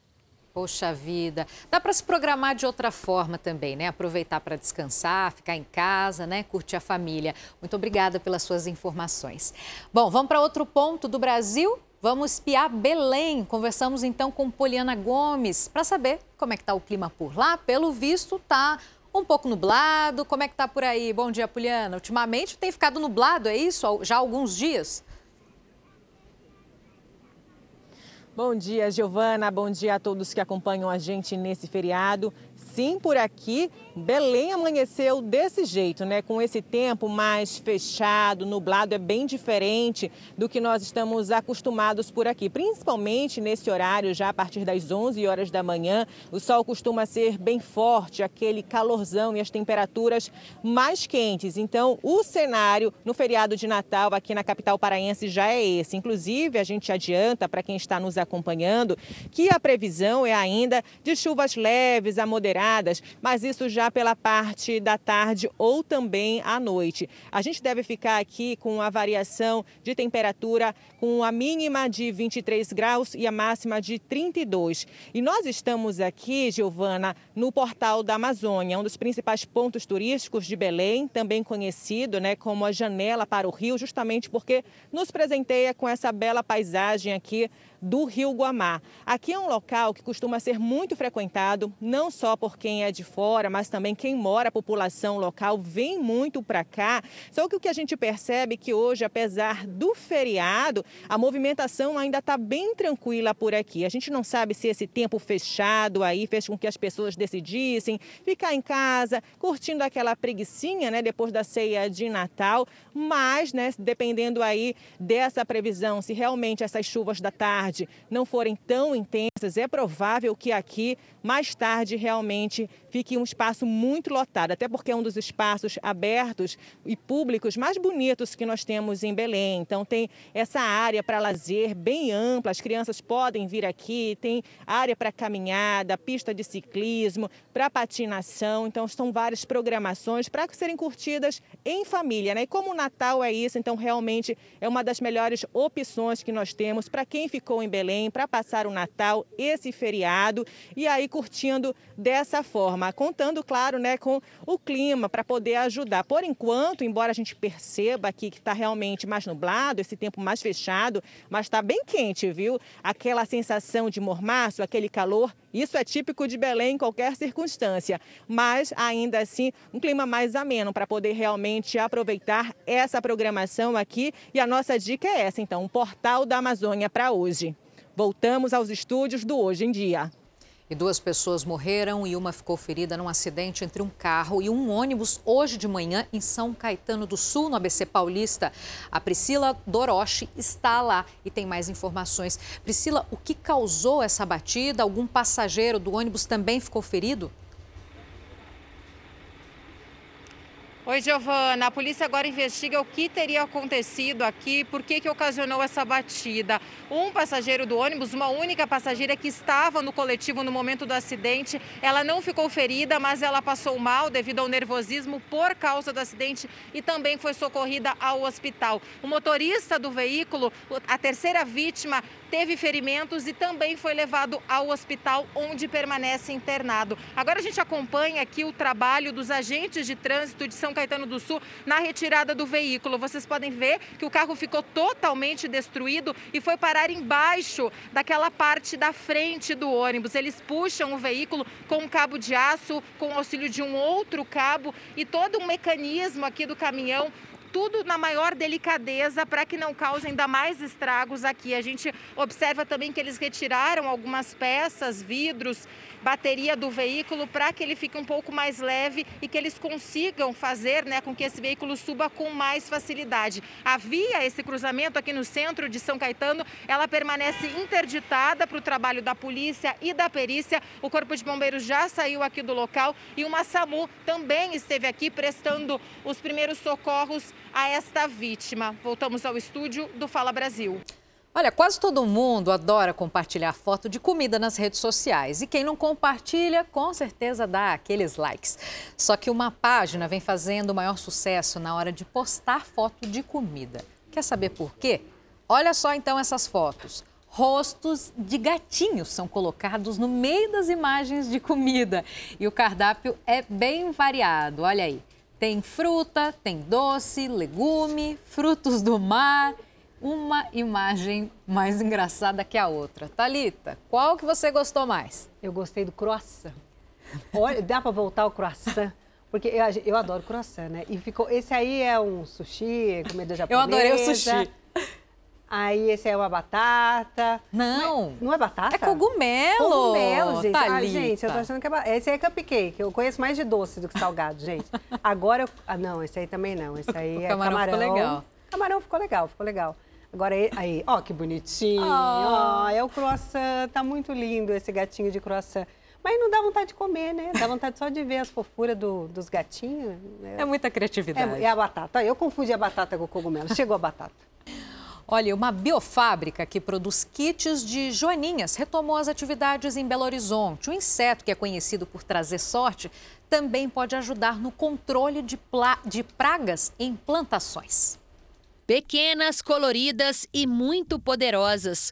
Você sabia que as joaninhas, além de símbolos de boa sorte, também são combatentes naturais de pragas em hortas, jardins e pomares? Os insetos são usados para o controle de organismos indesejados em jardins lá em Paris. O Dani, que é diretor de gestão ambiental da Prefeitura de Belo Horizonte, trouxe a ideia francesa para a capital mineira. E a partir disso, a gente tenta atender dois grandes objetivos que é o controle da mosca branca dos ficos e também nas hortas, né? hortas comunitárias, hortas é, de quintais ou em vasos, que as pessoas às vezes querem produzir alimento, não conseguem, e a joaninha pode ajudar eliminando pragas e, e tendo um alimento aí saudável depois de um tempo. A fábrica de joaninha foi inaugurada em 2018 e a distribuição começou no ano seguinte. Por causa da pandemia, as entregas foram paralisadas. Agora, a produção em larga escala foi ampliada e as entregas foram retomadas, com mais de 450 pedidos na lista de espera. A meta para 2022 é entregar mais de 5 mil kits. Qualquer pessoa que mora em Belo Horizonte tem endereço, ela faz um cadastro, é só pesquisar no portal de serviço da prefeitura, vai estar lá fornecimento de joaninhas. Ela, depois do cadastro, no máximo em duas semanas, ela recebe aí uma mensagem para vir pegar os insetos para liberar no seu, no seu espaço. E não só na Europa, o número de brasileiros vivendo fora do país bateu recorde em 2021 e não para de crescer. Verdade, Giovana. Nos cartórios de norte a sul do país é grande o movimento de pessoas em busca de documentação que garanta a entrada e também a permanência em terras estrangeiras. Foi na esperança de uma vida nova que o Robinson decidiu deixar para trás a loja que tem com o pai e o irmão. A mulher dele, que é contadora, também abriu mão do emprego. Os dois estão de mudança para o Canadá. Viver mais o, o, o cotidiano de um país de primeiro mundo, né? É, a qualidade de vida né? de um país de primeiro mundo e vou tentar absorver é, tudo que eu puder absorver dessa experiência, inclusive uma maior fluência na língua, né? que é algo que eu ainda busco. Eles não são os únicos. Tem muita gente dando entrada na documentação para se mudar para o exterior. Um levantamento feito pelos cartórios do Rio de Janeiro mostrou que esse ano a procura pelo visto ou processo de dupla cidadania aumentou 54%. No Brasil, segundo o Ministério das Relações Internacionais, em três anos, houve um crescimento de 20% no número de brasileiros morando fora do país. São pessoas de uma faixa etária até mais digamos assim, mediana, mais velha, assim, na faixa dos 40 aos 60 anos, que ficaram desempregados durante a pandemia e pela escassez de oportunidades no Brasil, estão tentando locais onde estejam contratando, mesmo sem a pessoa ter a cidadania, ou locais que têm uma facilidade, como a Itália, Portugal, Espanha. O sonho de cruzar a fronteira em busca de uma vida nova levou mais de 4 milhões de brasileiros a viver em outros países. O número é o maior da história, mas pode ainda não representar o cenário atual. A estimativa é que a quantidade verdadeira de imigrantes brasileiros seja pelo menos o dobro. É que grande parte não entra nos registros oficiais porque se muda de forma ilegal. Só no primeiro semestre desse ano, mais de 37 mil brasileiros foram barrados ou deportados tentando entrar ilegalmente nos Estados Unidos. Um recorde histórico. Há três meses, a Bárbara realizou o sonho de morar fora.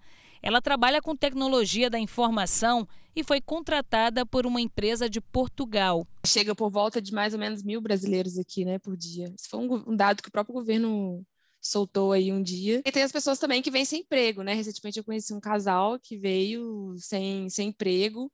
Eles são formados, né? Ela é psicóloga e ele é engenheiro e vieram tentar arrumar emprego aqui, assim.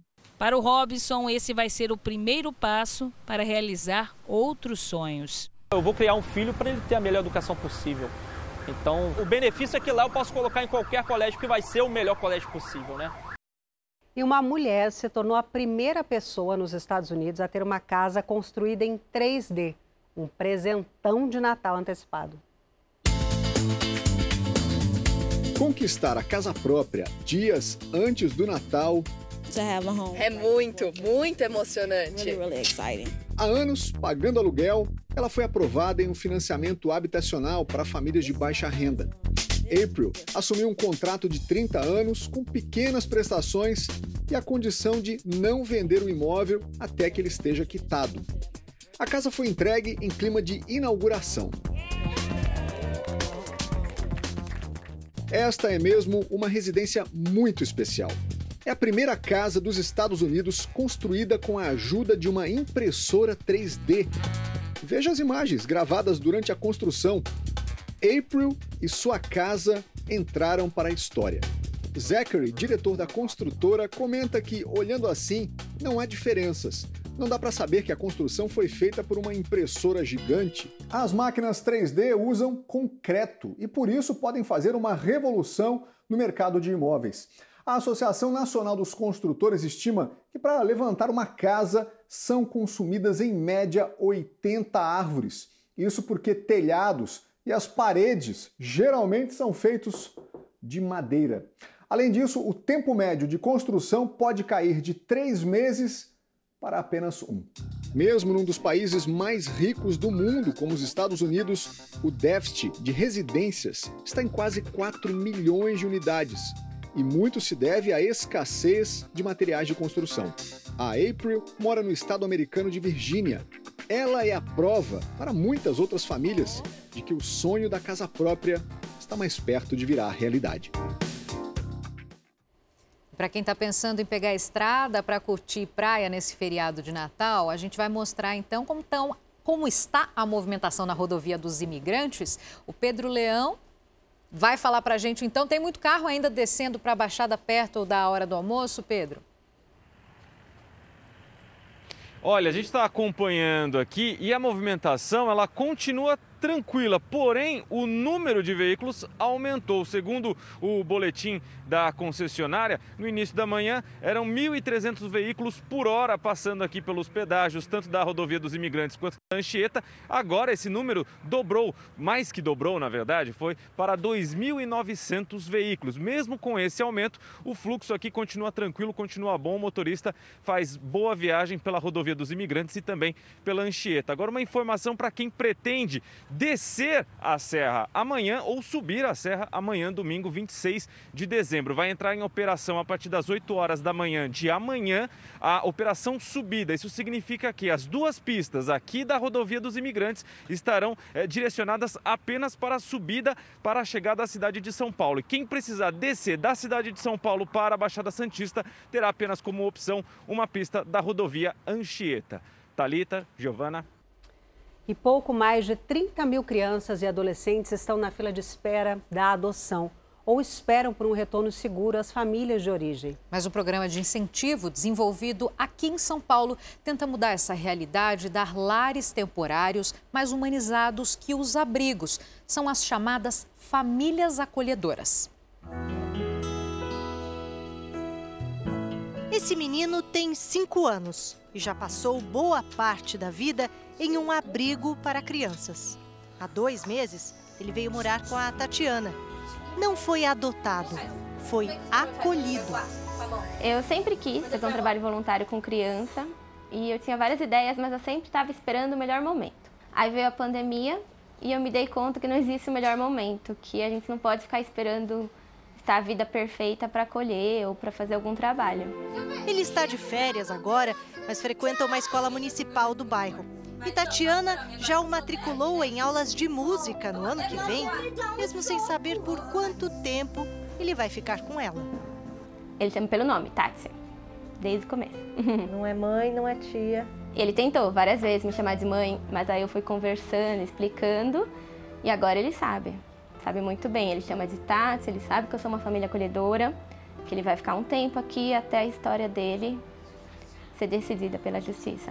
A Tatiana é solteira, funcionária pública e tinha uma vida bem sossegada antes da chegada do menino. Mas juntos, eles já começam a registrar momentos importantes desses dois meses. Tudo mudou na vida deles. A Tatiana transformou o escritório no quarto do menino. E do mesmo jeito que ele já começa a desenhar uma história com ela, ele guarda a memória do que viveu antes de vir para cá, aqui do lado da cama. Nada é apagado. Família acolhedora é quem cuida da pessoa que precisa de ajuda. Ele é uma das ainda poucas crianças na cidade de São Paulo que aguardam uma decisão da justiça não em uma instituição, mas na casa de uma família capacitada. A regra sempre que uma criança está em situação de risco, por alguma omissão alguma ação de um adulto responsável por ela, ela é retirada do convívio daquelas pessoas que violaram alguns direitos dela e é encaminhada para o acolhimento. Até pouco tempo atrás, o que vigia mais no Brasil era acolhimento institucional os que a gente vulgarmente chama de abrigo. Né? O acolhimento institucional é uma casa que reúne de 15 a 20 crianças, de 0 a 17 anos e 11 meses, e eles ficam ali sob a proteção do Estado, de instituições, até que a situação deles seja resolvida. Nos anos 90, o acolhimento familiar passou a ser previsto em lei no Brasil. E em 2009, ele se tornou prioritário diante dos abrigos.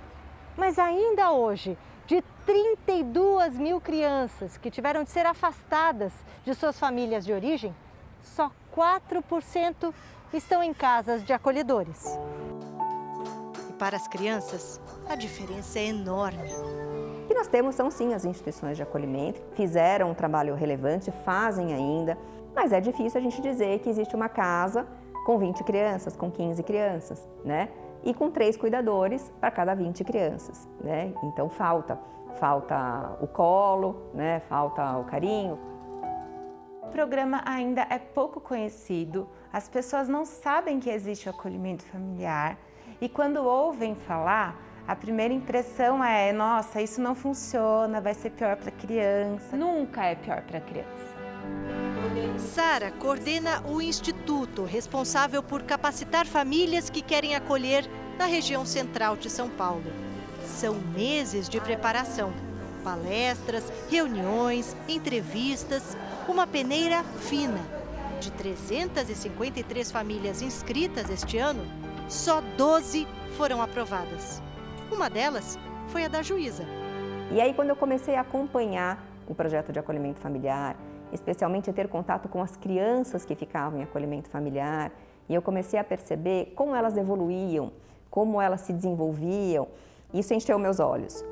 Mas a dúvida que muitos têm é como se desapegar da criança que vai embora, em um prazo que pode variar de alguns meses até um ano e meio.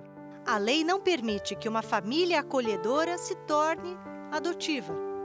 Essa é a primeira coisa que a gente precisa explicar. Acolhimento familiar e adoção são coisas muito diferentes. Na adoção, eu adoto porque eu quero ter mais um filho. É um projeto de família, né? No acolhimento familiar, eu acolho porque eu quero exercer uma função social no mundo. Saber que é preciso se despedir não significa deixar de criar vínculos. Você se apega? Muito. Não existe acolhimento se não houver apego, amor. Muito. Renata já acolheu cinco crianças. A mais desafiadora foi um menino de cinco anos que veio cheio de traumas, medo e raiva. Quando chega um bebê, a casa toda muda. Você deixa de ter aqueles objetos que você gostava de ter espalhado pela tua casa, enfeitando, você tem que tirar. Porque você tem que atender a demanda da criança, né? Você precisa entender o que aquela criança precisa. Ela estava cuidando do menino enquanto os avós se organizavam para recebê-lo. A avó é uma pessoa com muito amor. Também não estava a par né, da, da, real situação em que ele estava vivendo. Ele era um menino que ele fez do... Ele ficava na rua. A mãe do garoto, usuária de drogas, havia se afastado da família e acabou perdendo a guarda. A assistente social daqui do instituto me ligou, falou: não, tá tudo bem, ele está aqui com a gente, né? A gente está cuidando. Ele está com uma família, vocês vão ter contato com ele. Foi aonde a gente conheceu a Renata. É uma pessoa maravilhosa, né? Ele hoje tem seis anos e está alfabetizado. E assim como o outro menino do começo dessa reportagem, eles um dia ainda vão poder escrever a história de como uma rede de afeto os acolheu. Eu me apego à ideia de que ele vai para uma família que vai amar muito ou vai voltar que o melhor, o destino dele vai ser decidido da melhor maneira para ele. E eu ajudei no caminho. E o Fala Brasil edição de sábado fica por aqui. Um feliz Natal para você e para sua família. Feliz Natal. Mais notícias ao vivo no Balanço Geral. Você fica agora com o The Love School. Bom dia. Bom dia. Tchau, tchau. Tchau.